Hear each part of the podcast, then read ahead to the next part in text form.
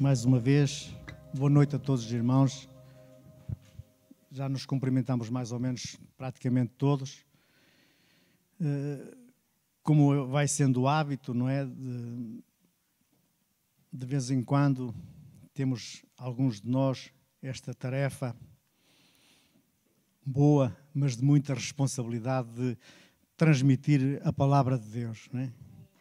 E hoje calhou-me a mim, o nosso pastor foi também acometido com, com aquele síndrome gripal que acontece aí a toda a gente, está bem de saúde, e como tal, eh, pediu-me se, se seria possível eu vir hoje transmitir a palavra de Deus, e eu, como, como vai sendo o hábito de vez em quando, claro que, que acedi a isso. E desde aqui também as rápidas melhoras para ele também, e para todos aqueles que necessitam de um toque sarador de Cristo nas suas vidas. É? Obrigado também mais uma vez por todos aqueles que estão a assistir em direto, que a palavra de Deus possa vir diretamente aos nossos corações, nos possa confrontar com a palavra, Senhor, e que ela possa fazer moça nas nossas vidas. Que não sejam apenas palavras vindas da minha boca, Senhor, mas que sejam palavras vindas da minha boca, mas direcionadas pelo Ti, Senhor, pelo Teu Espírito Santo, Senhor e que seja tudo para a tua honra e glória no nome de Jesus, Pai. Amém?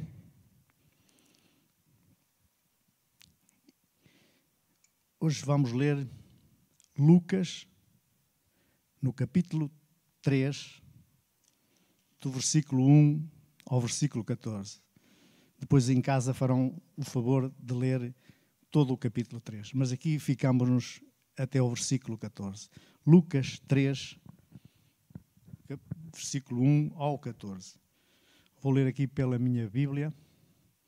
Por vezes, uh, algumas traduções são um pouco diferentes, embora queiram dizer a mesma coisa. Né? Às vezes é num português atual, num português corrente, uh, mas e por vezes pode causar alguma situação que pode parecer não, que não é a mesma coisa, mas é. É a mesma coisa, só que o português por vezes é, é um pouco diferente. E diz assim: No 15 ano do reinado de Tibério César, sendo Pôncio Pilatos governador da Judeia, Herodes, tetrarca da Galileia, seu irmão Filipe, tetrarca da região de Itureia, e Traconites e Lisânias, tetrarca de Abilene. Sendo sumos sacerdotes Anás e Caifás, veio a palavra de Deus a João, filho de Zacarias, no deserto ele percorreu toda a circunvizinhança do Jordão, pregando o batismo de arrependimento para remissão de pecados, conforme está escrito no livro das palavras do profeta Isaías, voz do que clama no deserto. Preparai o caminho do Senhor, endireitai as suas veredas, todo o vale será aterrado e nivelado, todos os montes outeiros, os caminhos tortuosos serão retificados, e os escabrosos aplanados, e toda a carne verá a salvação de Deus. Dizia ele, pois, às multidões que saíam para serem batizadas, raça de víboras, quem vos induziu a fugir da ira vindoura?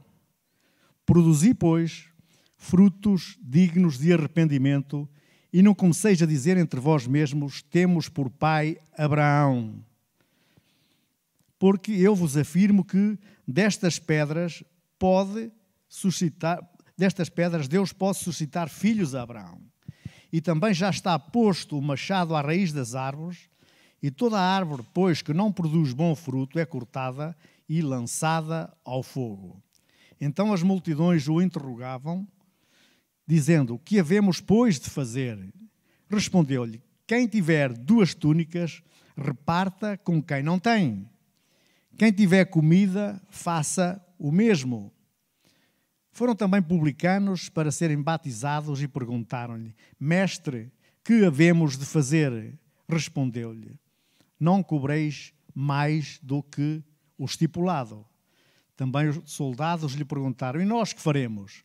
E ele lhes disse: A ninguém maltrateis, não deis denúncia falsa, contentai-vos com o vosso soldo. Até aqui a palavra de Deus.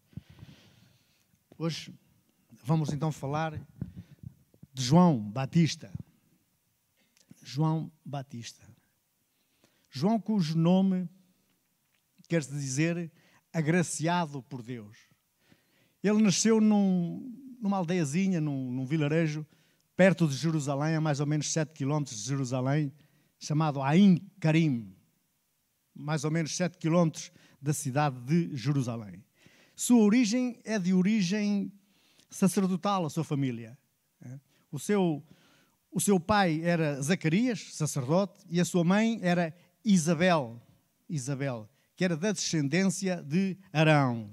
Governava na altura o, o imperador Tibério César, toda a província da Judeia. Quando João começou a pregar e a batizar nas margens de, do rio Jordão. Daí o nome Batista, porque batizava as pessoas para o arrependimento. Reconhecê-lo, esta, esta figura bíblica interessante, é de alguma forma fácil. E são principalmente três eh, as particularidades que, que João Batista nos apresenta. Sendo que duas delas podem eh, nos causar até alguma estranheza. É? E podemos encontrar isso também em Mateus 3, por favor, Mateus 3, versículo 4.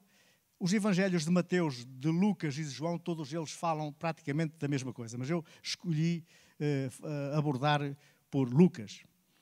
Reconhecê-lo é fácil, é? são três características, sendo que duas delas uh, podem nos causar alguma estranheza. Sendo que a primeira é a sua alimentação, é? a sua alimentação. Tinha as suas vestes de as suas vestes de pelos de camelo e um cinto de couro em torno dos seus lombos e alimentava-se de gafanhotos e de mel silvestre, ou seja, a sua alimentação era aquilo que, que o deserto dava, aquilo que o deserto dava, aquilo que ele poderia encontrar, e alimentava-se de mel. O mel é um alimento muito, muito forte, muito, hum, muito nutritivo, é? e os gafanhotos, há quem diga que têm bastante proteína. Portanto, com certeza que não era só isso, mas eh, essencialmente é o que diz a Bíblia, pelo menos, que era isso que ele se alimentava, era de gafanhotos e mel silvestre. E a sua roupa, a sua roupa consistia já em casacos de cabedal na altura, de pele de camelo, e um cinto de couro. Portanto, já era um homem muito à frente. Era um homem, um tanto ou quanto estranha a sua maneira de ser e de estar. Não é? A vestimenta era de pele de camelo e um cinto de couro. E comia aquelas iguarias finas. Não é? A terceira particularidade era o seu ensino, né? o seu ensino, a sua mensagem. João Batista era um homem completamente comprometido com a palavra de Deus, com o propósito de levar o homem ao arrependimento. Amém? João Batista foi o último profeta do Antigo Testamento. Do Antigo Testamento.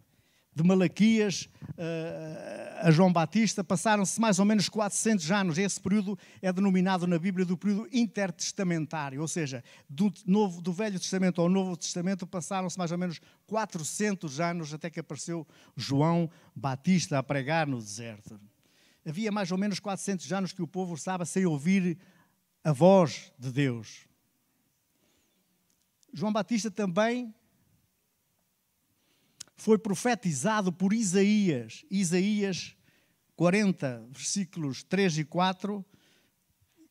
Isaías, já 700 anos antes de Jesus Cristo, profetizou acerca da vinda de João Batista e que diz o seguinte: Voz do que clama no deserto, preparai o caminho do Senhor, endireitai no ermo a vereda a nosso Deus.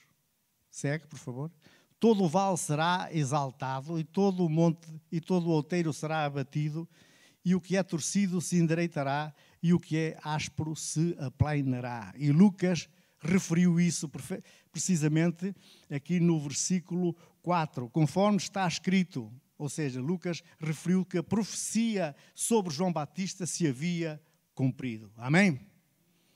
Mas veio a palavra do Senhor e cumpriu-se a profecia sobre João Batista.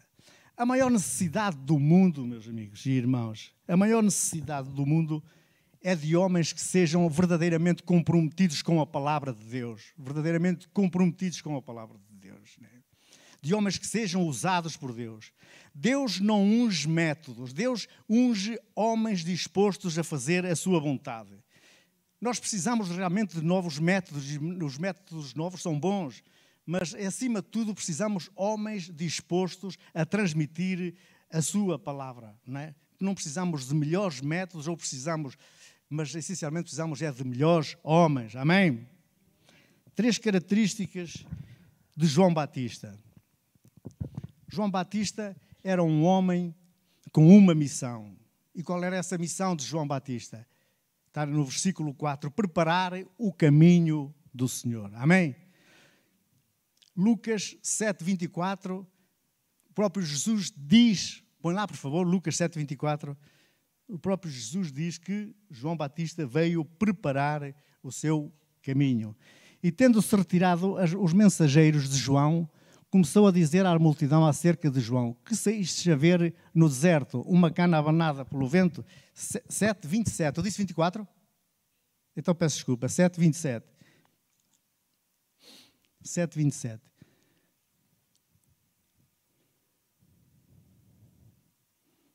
Vinte Este é aquele de quem está escrito: Eis que envio o meu anjo diante da tua face, o qual preparará diante de ti o teu caminho. Amém? Ou seja, Jesus aqui, 7, a partir do versículo 24 até ao 35, o próprio Jesus dá testemunho de João Batista. Amém? É o homem com uma missão, e a missão é preparar o caminho para o Senhor. Uma pergunta aqui se nos levanta: porquê é que, porquê é que Deus usou este homem? um homem de um aspecto um pouco rude, um homem de um aspecto que, se calhar, a maior parte das pessoas que o vissem eram capazes, de uma, de uma primeira vista, se afastar dele. Porque é que Deus usou um homem como João Batista? Porque ele não era um caniço agitado pelo vento. Ou seja, no capítulo 7, do versículo 24 a 35, o próprio Jesus fala para as multidões e para os seus discípulos quem era João Batista. E no versículo 24 de, que vimos há bocado, que sem, por engano, de 7,24, Jesus pergunta que saístes vós a ver, porventura, um caniço agitado ou uma cana abalada pelo vento? Não. João Batista não era um caniço, não era uma cana abanada pelo vento. Um caniço levemente vai de um lado para o outro pelo vento, abanado pelo vento. Como se diz em Portugal, um termo usado, é João Batista não era uma Maria, vai com os outros, não ia de modas. Ali é que está a dar, além é que está o pastor tal, além é que está o pastor. João não ia nesses, nessas, nessas andanças, não se deixava levar. João era uma pessoa íntegra, era uma pessoa que comprometido verdadeiramente com a palavra de Deus. Não, se, não era um caniço agitado, não se deixava corromper por aquilo e pelas modas da altura. João era íntegro, era reto e estava comprometido com a palavra do Senhor. E hoje, infelizmente, o que mais vemos por vezes é caniços levados pelo vento. Ou seja, pessoas que se deixam levar por tudo quanto é novidade, por tudo quanto é que pensamento positivo, por tudo quanto é novidade, e por vezes novidades que não são nada boas, que nem edificam nada, não é? E o que mais vemos é caniços agitados pelo vento consoante a sua necessidade. Alguns poderemos até catalogá-los de novos vendilhões do templo, comercializando o Evangelho. Mas João não era nada disso. Não, João não era uma Maria, vai com os outros. Não, João era íntegro, era reto e era fiel a Deus e não transigia com a verdade. Amém? Deus usou este homem porque ele denunciava o pecado porque ele denunciava o pecado, como fez, por exemplo, com Herodes, né? com Herodes, que João Batista repreendeu. Lucas 3,19, põe lá, por favor. Deus usou este homem porque ele denunciava o pecado. Lucas 3, 19. Sendo, porém, o tetrarca Herodes repreendido por ele. Ou seja, João Batista repreendeu Herodes por aquilo que ele andava a fazer. Além de todos os pecados que Herodes tinha feito, todas as maldades que tinha feito, Ainda tinha mais esta, ele andava a trair o seu próprio irmão Filipe de Itureia com a sua cunhada, Herodíada. E ele teve esta, esta, esta coragem de denunciar o pecado de Herodes, o pecado da corte. Não era qualquer um, não é qualquer pessoa que se dirige aos ditos poderosos da altura e de hoje em dia e os repreende e denuncia o seu pecado. Deus usou este homem para denunciar também o pecado do povo, lemos desde o versículo 14, eh, do versículo 10 ao 14. Repreendeu as multidões, repreendeu os fariseus, repreendeu uh, os soldados, repreendeu os publicanos por causa dos impostos que cobravam em excesso às pessoas. Porque os publicanos, ninguém gostava muito dos publicanos, porque os publicanos eram judeus que trabalhavam a soldo do Império Romano e cobravam mais do que aquilo que deviam cobrar. É? E ele repreendeu-os por causa disso. É? João Batista não era um profeta, não era um profeta de fato e gravata, não é? Não era um profeta de conveniência, não é? Nem politicamente correto para lhe agradar. Ele não andava ali para agradar a ninguém, se fosse qual fosse a elite, fossem quem fossem as pessoas. É? Assim devemos ser todos nós temos essa responsabilidade de estar comprometidos com a verdade. É? Doa a quem doer. É? A verdade é a verdade. Não, não podemos ser uh, pessoas de conveniência, politicamente correto, falar aquilo que as pessoas querem ouvir. Não. Para isso vamos a um psicólogo, vamos a outros sítios. Aqui temos que falar a verdade e a verdade que está escrita na palavra de Deus. Doa a quem doer. Assim era João, reto com a palavra. Não é? Por isso é que os seus inimigos, por ser um homem reto e íntegro, é, diziam que João Batista tinha demónio. Tinha demónio. Lucas 7,33. Quando Jesus continua a falar sobre, eh, a dar testemunho de João Batista, e ele põe lá: Porque veio João o Batista que não comia nem bebia vinho, e dizeis: tem demónio. Porquê? Porque não lhe agradava, porque não falava aqueles, aquilo que eles queriam ouvir. E então diziam que ele tinha demónio, não é? tem demónio. Mas Jesus dizia que era profeta. Aliás, em 7,28, na continuação, diz que não veio homem nascido de mulher igual a João Batista, um homem íntegro e reto que veio para preparar o caminho do Senhor. Deus usou este homem, João Batista, porque era uma lâmpada que ardia e iluminava. Ou seja, era alguém que apontou para Jesus Cristo. No Evangelho de João, no primeiro capítulo, versículo 29, João diz: Eis o Cordeiro de Deus que tira o pecado do mundo. Amém? Ele não apontou para si, ele não buscou glórias para si, né? disse, inclusive, convém que ele cresça e eu diminua. Amém? João não falava apenas a verdade. João não falava apenas a verdade. Ele era a voz de Deus. Ele falava com poder e com autoridade. Hoje há muitas palavras, muitas palavras, mas poucas ações, pouco poder. Belos discursos, mas ausentes de vida, de vivenciar aquilo que se faz e que se pratica. Ele vivenciava, ele conhece e experimentava. Ele não andava com a elite da altura, mas havia poder na sua vida e havia poder nas suas palavras. Amém? Deus usou este homem, João Batista, porque ele era um homem corajoso, como vimos já. Não é? é preciso ter coragem para denunciar a corte, quando é para denunciar o povo, os fracos, qualquer um de nós parece que tem coragem.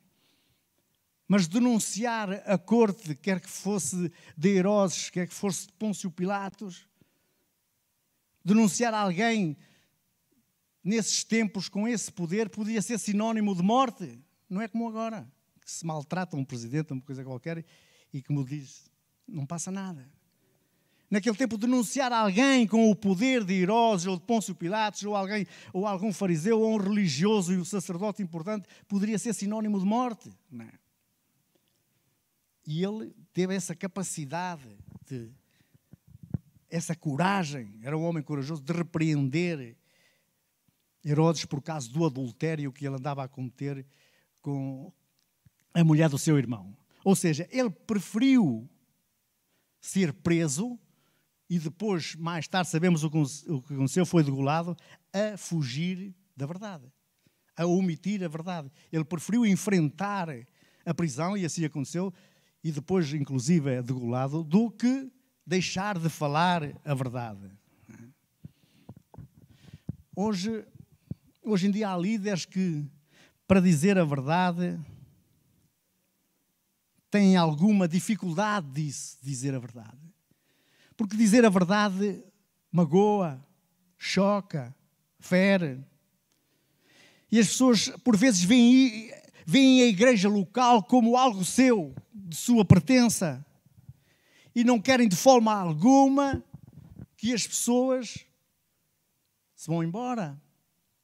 E então fazem um polimento do Evangelho. Mas o Evangelho de Jesus Cristo tem que ser a verdade. Porque senão, meus irmãos, andamos aqui a enganar-nos uns aos outros. Andamos aqui a enganar uns aos outros e não pode ser. Há que dizer na cara, há que transmitir, há que pregar, há que falar a verdade. Temos que dizer do púlpito, em casa, em todo o lado, que o pecado é pecado. Temos que pregar aqui em cima que o homossexualismo é pecado, que o aborto é pecado. Goste ou não goste, é pecado. A fornicação é pecado, as relações sexuais fora do casamento é pecado. E os líderes hoje evitam essas coisas, porque não querem perder, passa a expressão, não querem perder a clientela. É duro falar dessas coisas assim mas a verdade tem que ser dita e João não transigia de nada com a verdade.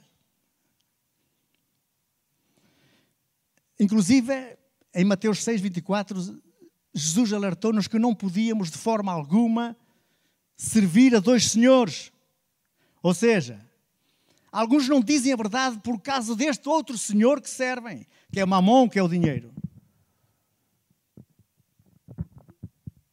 Jesus foi ao promenor de chamar ao mamon, chamar ao dinheiro, Senhor. Ou seja, é Senhor porque nos escraviza de alguma coisa. E muita gente começa, por vezes, muito bem os ministérios, né? e muito bem as coisas, mas depois, né? depois, em vez de denunciar o mal, praticam-no por mera ganância. Deus usou este homem porque era um homem cheio do Espírito Santo. Era um homem cheio do Espírito Santo e refere a palavra de Deus lá em Lucas 1,15, logo no início, que era um homem cheio do Espírito Santo logo no ventre materno da sua mãe. Amém? Glória a Deus.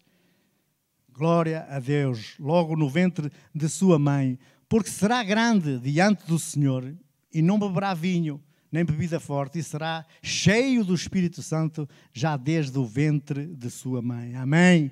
Glória a Deus por João Batista. Isto era o anjo que estava a falar com, com o pai de João Batista, Zacarias, a explicar-lhe que a sua esposa, embora estéril, iria ter um filho, este grande João Batista, cheio do Espírito Santo, logo desde o ventre da sua mãe.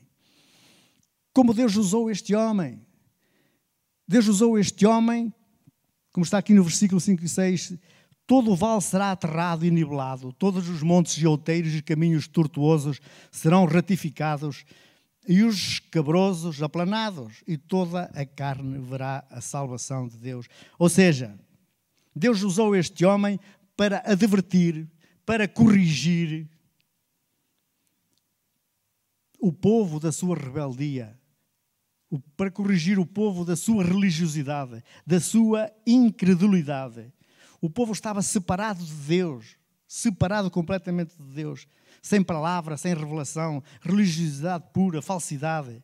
João foi usado por Deus para desmascarar o povo e para nivelar, ou quer dizer, aproximar, fazer o caminho, abrir portas, aproximar o povo, derrubar barreiras para que as pessoas pudessem chegar e conhecer o Salvador Jesus Cristo. Aproximar, derrubar as barreiras que havia entre o povo e Deus, acabar com a religiosidade e preparar o caminho pelo qual havia de vir Jesus. Amém? A segunda particularidade de João Batista, a primeira particularidade, a primeira característica, portanto, era João era um homem com uma missão, preparar o caminho do Senhor.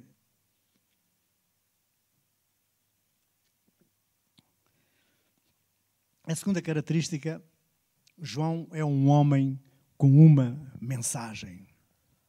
E qual é a mensagem de João Batista? É a mensagem versa sobre o arrependimento do ser humano. No versículo 8, 3, 8, diz o seguinte: Produzi, pois, frutos dignos de arrependimento. A palavra que João Batista prega né, é a palavra de Deus e não a palavra de homem. É a palavra de Deus e não a palavra de homem. Sendo sumos sacerdotes, no capítulo 2, Anás e Cafás, veio a palavra de Deus a João. Ou seja, a palavra que de Deus é a palavra que João fala e não a palavra dos homens. Depois de mais de 400 anos de silêncio profético, João aparece nas margens do Jordão a pregar e a batizar sobre o arrependimento. A nação havia se distanciado de tal forma de, de Deus, os palácios, a corte, toda a gente estavam completamente corrompidos os soldados estavam corrompidos, os sacerdotes estavam corrompidos. Olhe para mim, meu irmão. a mensagem do arrependimento não é, não foi, nem nunca será agradável à maior parte das pessoas. Não é, não foi, nem nunca será agradável o arrependimento à maior parte das pessoas. Porque custa a mudança. Porque custa a mudança. E João, de forma alguma, não quer agradar aos homens, mas quer agradar a Deus. O arrependimento é difícil, porque temos que abdicar de algo que fazíamos. Para nos arrependermos, se nos arrependermos, é porque estamos a fazer algo que não devíamos fazer. E arrepender custa. E arrepender custa. Mas nós não não podemos andar nesta mornidão, não, é? não podemos andar neste com o pé dentro e com o pé fora, não. A mensagem do arrependimento nunca será agradável aos homens de muita gente, aos olhos de muita gente. Mas João, nem nós, não devemos querer de forma alguma agradar aos homens, mas sim a Deus. Amém? Havia uma grande crise moral, uma crise eh, financeira, uma crise social o povo trabalhava, os impostos eram cobrados pelos publicanos, o povo estava completamente na miséria, cobravam mais do que o que devia, reinava a fome, por vezes, o desespero. A nação estava na mão de gente sem escrúpulos, né? sem escrúpulos, sendo Pôncio Pilatos e Herodes o espelho dessa nação corrupta. O povo era de alguma forma religioso, mas não convertido. Eles não produziam frutos dignos de arrependimento. O povo estava descansado numa falsa segurança e paz. E quando nós somos religiosos, usamos para nós chavões, para de alguma forma nos darem algum conforto e nos fazer sentir bem. Ah, eu vou à igreja todos os domingos, e às vezes até às sextas. Eu vou a Fátima, eu vou a Meca. Para nos dar isso é uma sensação falsa de religiosidade. E assim eles diziam no versículo 8: Temos por pai Abraão, desculpando-se com a religiosidade. Temos por pai Abraão, ou seja, como temos por pai Abraão, logo está tudo bem, está tudo mal. Arrependei-vos, dizia João, raça de víboras. Hoje mesmo a igreja evangélica cresce cresce de uma forma exponencial em muitos sítios, mas o povo não muda. Sabe porquê é que não muda? Porque muitas pessoas estão vivendo outro evangelho que lhe vão que lhe vão dando, para não ser mais duro. Um evangelho de conveniência, um evangelho egocêntrico, um evangelho do eu, um evangelho que não prega a cruz, um evangelho que não prega Jesus Cristo, um evangelho que não prega o arrependimento. E eles escolhem isso. E eles escolhem isso. Deus tenha misericórdia de nós, né? E nos ajude.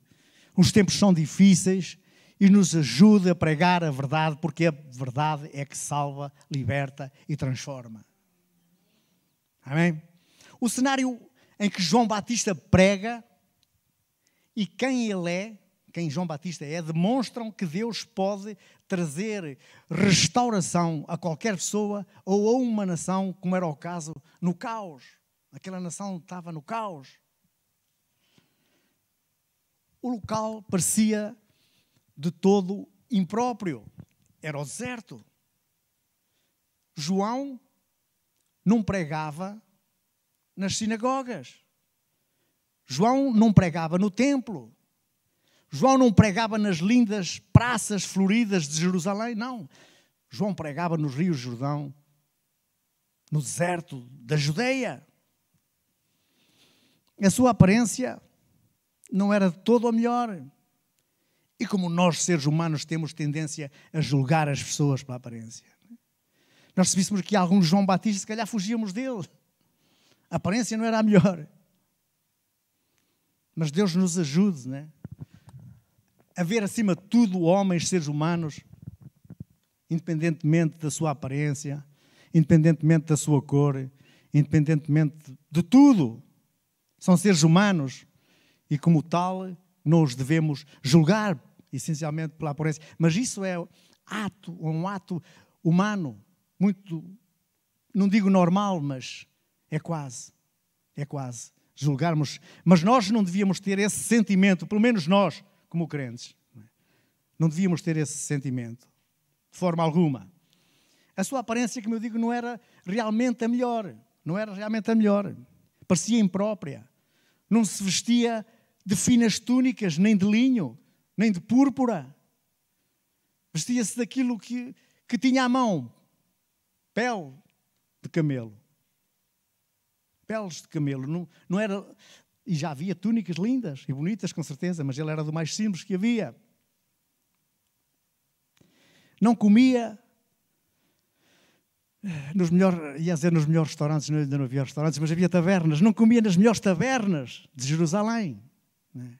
Comia no deserto, mel, gafanhotos, tudo o que conseguia apanhar, que, que a Bíblia diz que era só mel e gafanhotos, mas estou convencido, isto sou eu, não está na Bíblia, que os seus discípulos, porque João Batista tinha discípulos, lhe trariam também mais alguma coisa.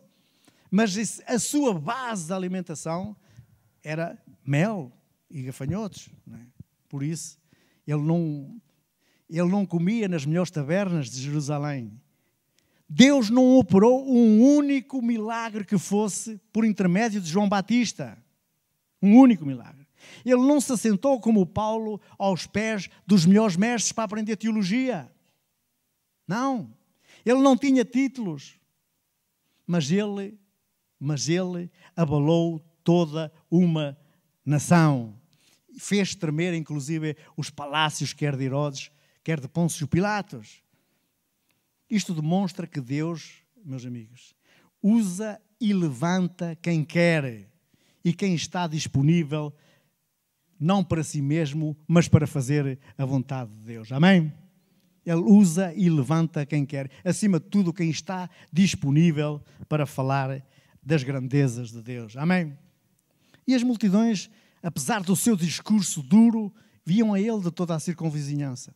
Todos. Peço desculpa.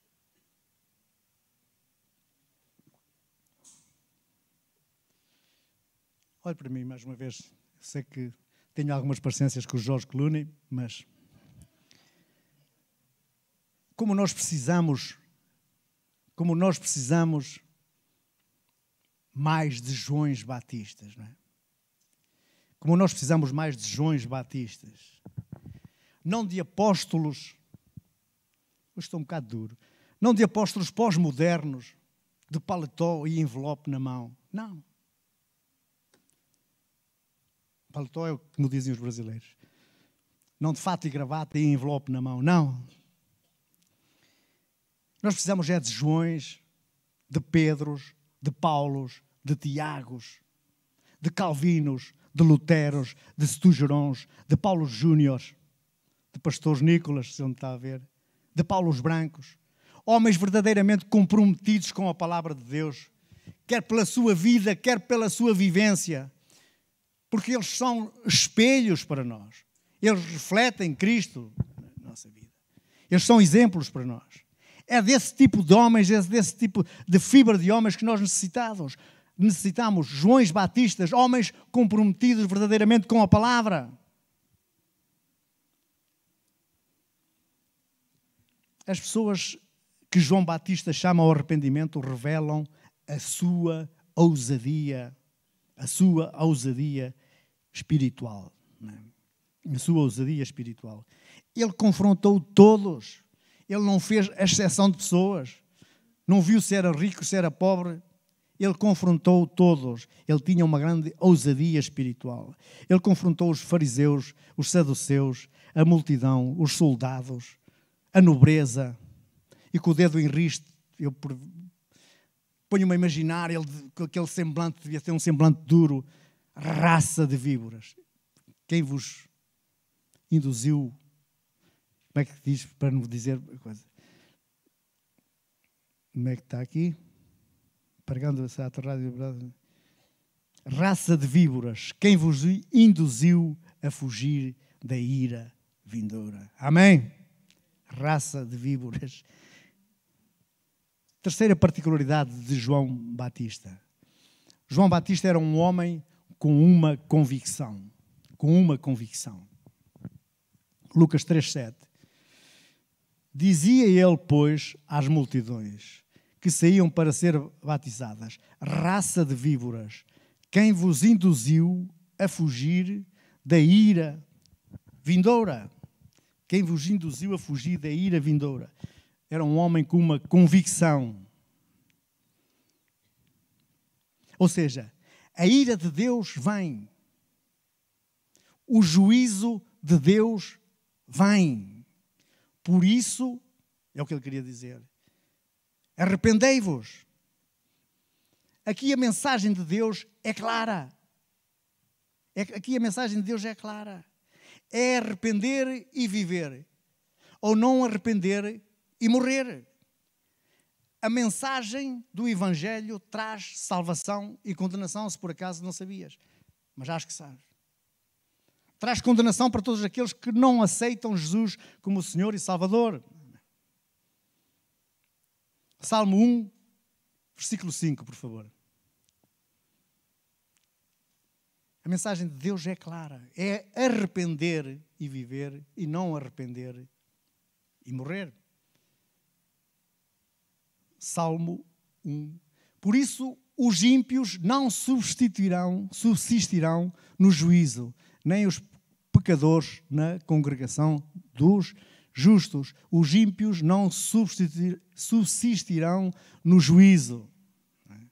João 3,36. João 3,36. O próprio João, o apóstolo João, diz que se não nos mantivermos em Jesus Cristo, permanecemos na ira de Deus. Aquele que crê no Filho tem a vida eterna, mas aquele que não crê no Filho não verá a vida, mas a ira de Deus sobre ele permanece. A ira de Deus vem, o juízo de Deus vem. E quem não está no Filho, a ira de Deus permanece nele. Quem não estiver trajado com as vestes nupciais será lançado fora. Lucas 3,9 diz que toda e também já está posto o machado à raiz das árvores, e toda a árvore, pois, que não produz bom fruto, é cortada e lançada no fogo. Amém? A mensagem de João Batista mostra o juízo inevitável para quem não se arrepende, para quem não se arrepende. João Batista é um homem convicto disso, do juízo de Deus para quem não se arrepende e para quem não aceita Jesus como o seu Senhor e Salvador. Ou seja, os homens podem até de alguma forma fugir da justiça civil, escapar da justiça civil, dos tribunais civis, mas nunca, jamais escaparão da ira, do juízo de Deus. O Hitler não vai escapar. Stalin não vai escapar. Estes que agora andam em guerra, se não se arrependem, essencialmente um, mas não quero particularizar nada, não fugirá da ira de Deus, do juízo de Deus. Convém aqui fazer uma ressalva que ira de Deus ou juízo de Deus é o tribunal, mas não é para todos. É para aqueles que não aceitam Jesus Cristo como Senhor e Salvador. O machado já está posto à raiz. Todo o joelho se vai dobrar, quer queira, quer não queira.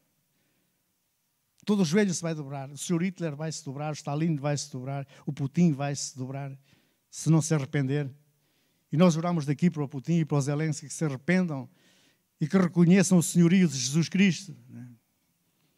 Juízo de Deus é uma coisa, é para todos aqueles que não aceitam Jesus como Senhor e Salvador, e Tribunal de Cristo é uma coisa diferente. Tribunal de Cristo também vai a um julgamento, digamos assim, mas é para os salvos, é para nós que somos salvos em Jesus Cristo, para recebermos os galardões que nos vão ser atribuídos a quando estivermos no céu com Jesus Cristo. Amém? São coisas diferentes. A ira de Deus, o juízo de Deus é castigo para aqueles que não o aceitam como Senhor e Salvador. João era um homem convicto do juízo de Deus sobre o mundo. A pregação de João Batista era arrependei-vos. A pregação de Jesus Cristo era arrependei-vos. A pregação dos apóstolos era arrependei-vos. A nossa pregação tem que ser arrependei-vos. Hoje o pessoal está assim.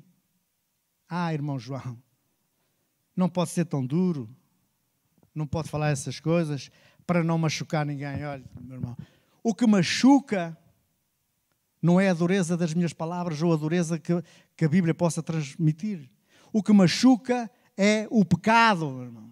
A Bíblia não machuca ninguém, nem, nem, a, nem a verdade da palavra.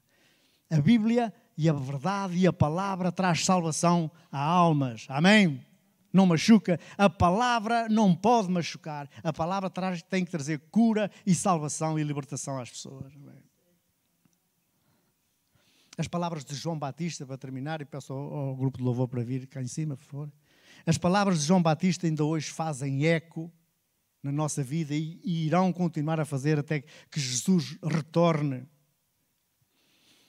Arrependam-se e produzam frutos dignos de arrependimento e vivam. Amém? Até aqui a palavra de Deus.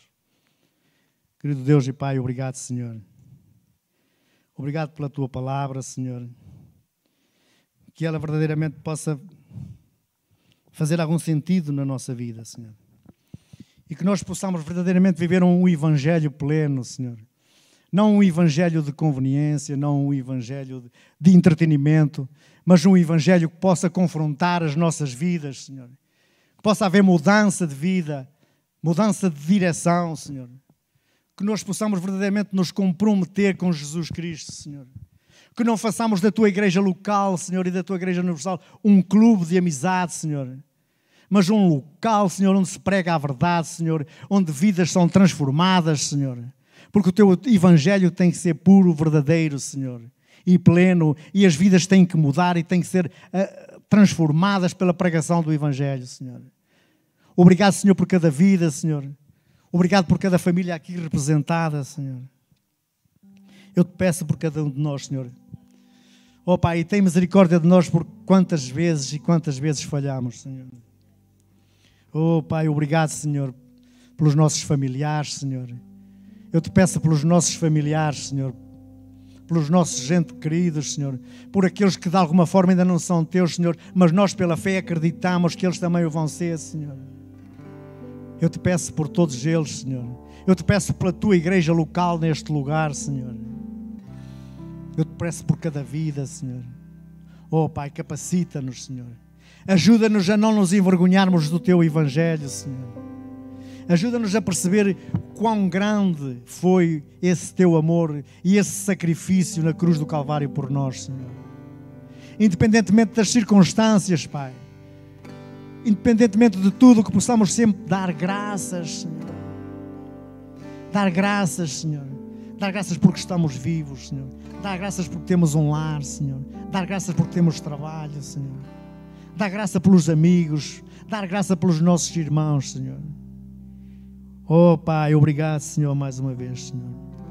Eu te peço por tudo, Senhor. Peço também por todos os irmãos que estão a assistir em direto, Senhor. Ser também com eles, Senhor. Abençoa-os, Pai. Tu sabes todas as coisas, Pai. Oh, louvado seja Espírito Santo. És bem-vindo sobre este lugar, Espírito Santo. Glória a Ti, Senhor Jesus, Pai. Oh, Espírito Santo, vem sobre este teu lugar, Senhor. Vem sobre a Tua igreja local neste sítio, Senhor. Oh, Pai, faz-nos produzir frutos dignos de arrependimento, Senhor. Levanta homens e mulheres como João Batista, Pai. Homens e mulheres dispostos, Senhor, a não se calar, Senhor, e a pregar a Tua verdade, Senhor a verdade que salva, a verdade que liberta, Senhor, a, liber, a verdade, a verdade que cura, Senhor, e que transforma vidas, Pai. E que seja tudo para a tua honra e glória, no nome de Jesus Cristo.